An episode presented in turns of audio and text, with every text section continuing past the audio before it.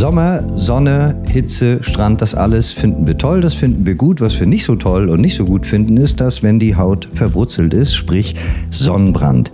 Die Sonne ist, und das steht auch auf unserem schlauen Zettel, natürlich für uns wichtig, aber zu viel ist eben schädlich. Ich habe mir mal die Lisa Sykora, PTA aus der Sonnenapotheke in Wismar, zur Hilfe geholt heute und mit ihr spreche ich heute genau über dieses schöne Thema Sonne. Aber wenn es zu viel ist, ist zu viel, oder?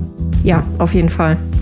Ähm, zu viel Sonne führt natürlich, wie man es kennt, zu Sonnenbrand und Sonnenbrand erhöht halt schon ein leichter Sonnenbrand das Risiko für Hautkrebs. Jetzt hört und liest man immer wieder, cremt euch ein, holt euch die richtige Sonnencreme und achtet auf den Sonnenschutzfaktor. Und da sind viele Menschen schon wieder am Ende mit ihrem Latein.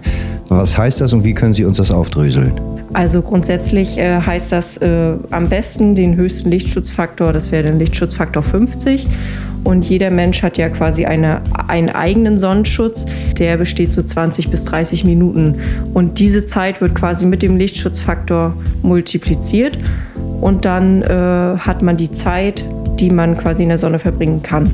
Das Schädliche an der Sonne, schädlich in An- und Abführung, sind ja eigentlich die UV-Strahlen. Und da kommt immer dieses Kindliche, dass man sagt, setz dich mal hinter die Scheibe, da kannst du eine Stunde sitzen, da passiert gar nichts, weil UV-Strahlen da nicht durchgehen. Liege ich am Strand, habe nichts an, liege in der Sonne, sehe ich etwas roter aus als sonst. Wie kriegen wir UV-Strahlen eingeordnet? Also es gibt äh, die UVB-Strahlen, die in die Lederhaut auch eindringen und da auch wirklich auf Dauer Schaden anrichten können.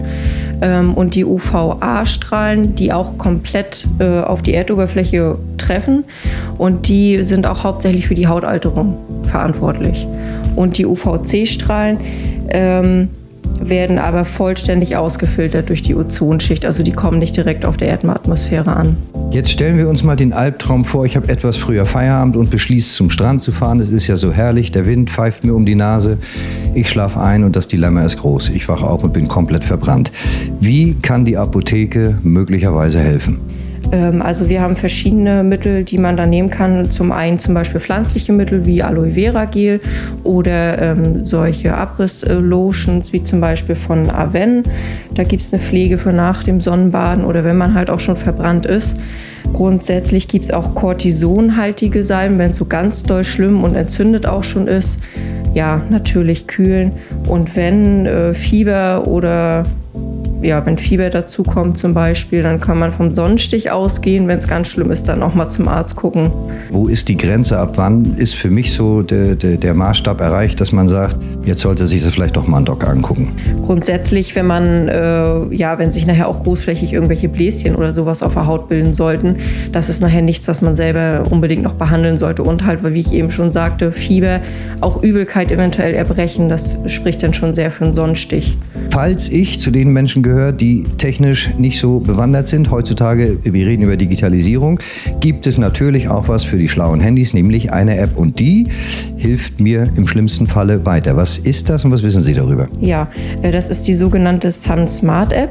Äh, die kann man sich in jedem Play Store einfach runterladen. Da kann man seinen Standort eingeben und dann sagt einem die App, äh, Vorsicht, zwischen 9 und 16 Uhr ist die Verbrennungsgefahr sehr hoch und Sie sollten Sonnenschutz auftragen. Und welche Tipps, unsere abschließende Frage, kann uns die Apotheke geben, damit wir gut gebräunt, aber nicht gerötet durch den Sommer kommen? Wichtig ist, dass immer Sonnenschutz aufgetragen wird, am besten auch den höchsten Lichtschutzfaktor 50. Ähm, gerade auch für Kinder ist es sehr wichtig, auch trotz des Sonnenschutzes im Schatten aufhalten. Wenn viel geschwitzt wird, gebadet wird, immer mal wieder den Sonnenschutz erneuern, alle zwei bis drei Stunden und ja, nie direkt unbedingt der Sonne aussetzen.